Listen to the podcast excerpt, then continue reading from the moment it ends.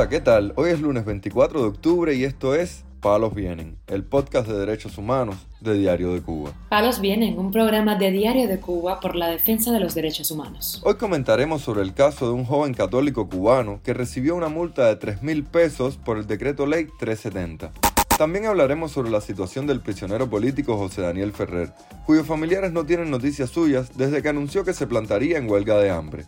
Por último, profundizaremos en la situación de dos activistas cubanos que llevan tres semanas siendo acosados por la policía debido a su participación en una protesta en San Miguel del Padrón. Lo más relevante del día relacionado con los derechos humanos en Palos Vientos. El joven cubano Adrián Martínez Cádiz, corresponsal del canal católico EWTN en La Habana, fue sometido a un interrogatorio este viernes donde fue multado con 3 mil pesos cubanos por haber criticado el régimen a través de las redes sociales informó la agencia ASI Prensa. La Oficina Territorial de Control del Ministerio de Comunicaciones de Cuba determinó que el periodista infringió el decreto ley 370, referente a difundir a través de las redes públicas de transmisión de datos información contraria al interés social, la moral, las buenas costumbres y la integridad de las personas. En declaraciones a EWTN Noticias, Martínez dijo que asistió a la citación en la unidad de policía de Plaza de la Revolución cerca de las 10 de la mañana, donde fue interrogado durante una hora por un teniente coronel.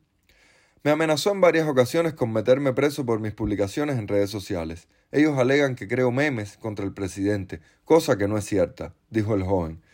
En abril de 2021, Martínez, que también se desempeña como secretario ejecutivo de la Pastoral Juvenil en La Habana, denunció en redes sociales que recibió amenazas de muerte de un seguidor del régimen castrista, quien lo acusó de ser demasiado crítico.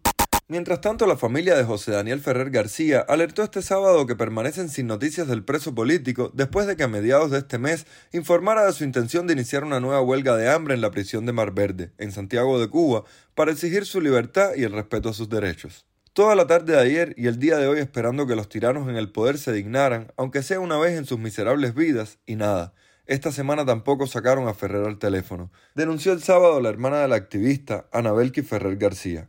La incertidumbre nos embarga cada día más sin saber cómo se encuentra José Daniel, si ya está en huelga de hambre o si aún permanece sobreviviendo de los pocos alimentos que le quedaban, añadió en una publicación en su perfil de Facebook. El miércoles, Amnistía Internacional lanzó una acción urgente para alertar sobre la condición de riesgo del preso político cubano. La represión del régimen cubano contra los periodistas independientes fue denunciada en el Foro Latinoamericano de Periodismo, que se celebra este fin de semana en Bogotá en el marco del Festival Gabo, según informó Radio Televisión Martí. Un informe de la Fundación para la Libertad de Prensa expuesto en el evento denunció que 45 periodistas permanecen bajo arresto domiciliario en Cuba, donde también se han producido 14 detenciones arbitrarias durante los seis primeros meses de este año. Por su parte, el periodista cubano José Raúl Gallego dijo que la represión en Cuba contra el periodismo es prácticamente generalizada y constante, dependiendo mucho del nivel de lo incómodo que usted, como periodista, le resulte al gobierno. El comunicador mencionó el encarcelamiento de periodistas en la isla, como es el caso de Lázaro Yuri Valle Roca. También Normando Hernández, director general del Instituto Cubano para la Libertad de Expresión y Prensa, señaló que en Cuba la represión contra la prensa ciudadana es diaria y está sustentada a través de un marco jurídico liberticida, con decretos como el 370 y el 35, y para diciembre entrará en vigor el nuevo Código Penal, que puede sancionar a un periodista hasta 10 años de privación de libertad por recibir una remuneración por el trabajo comunicacional que realice.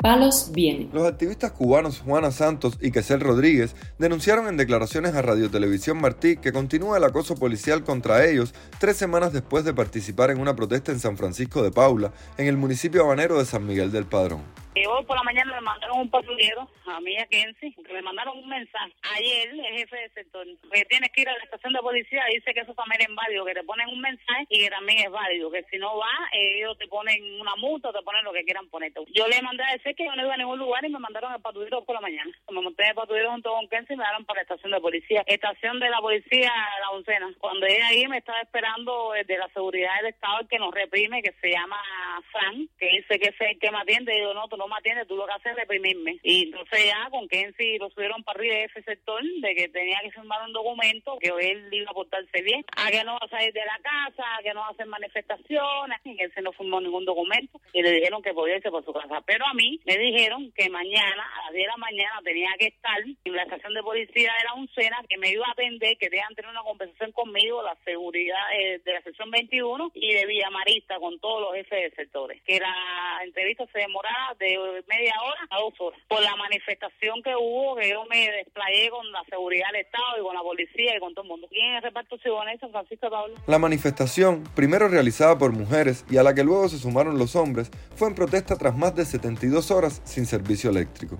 La plataforma independiente Justicia 11J denunció que el número de detenciones a raíz de las protestas desencadenadas el 29 de septiembre en Cuba se elevó a 52 y una veintena de personas permanecen bajo arresto, según las verificaciones que han podido realizar.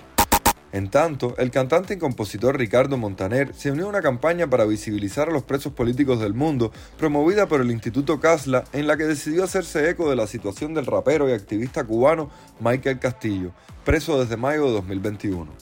Hola, soy Ricardo Montaner. El Instituto Casla, junto con Tamara Suju, quien lo preside, está haciendo una campaña eh, para visibilizar a los presos políticos del mundo. Y yo me quiero unir a ella. Michael Osorbo es un preso político, un muchacho joven que está en las cárceles de Cuba. Michael Osorbo también es compositor, parte integral del grupo que escribió Patria y Vida. Y Michael está ahora mismo en las cárceles de Cuba pagando porque según lo que le dijeron, él era un peligro para la sociedad.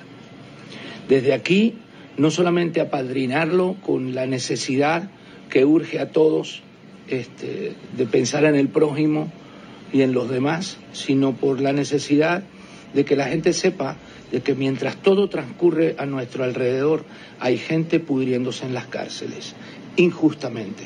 Desde aquí, querido Michael, te mando un gran abrazo y quiero ser tu padrino y quiero visibilizar tu problema, quiero visibilizar lo que está pasando contigo. Un abrazo muy grande. El video fue replicado en Instagram por el rapero y también compositor de Patria y Vida, Eliezer Márquez, el Funky, quien agradeció a Montaner por el apoyo. El Instituto Casla, que dirige la venezolana Tamara Suju, tiene como objetivo el estudio y la defensa de los derechos humanos en América Latina y lanzó la campaña Apadrina un preso político del mundo, con la que busca que figuras públicas visibilicen estos casos.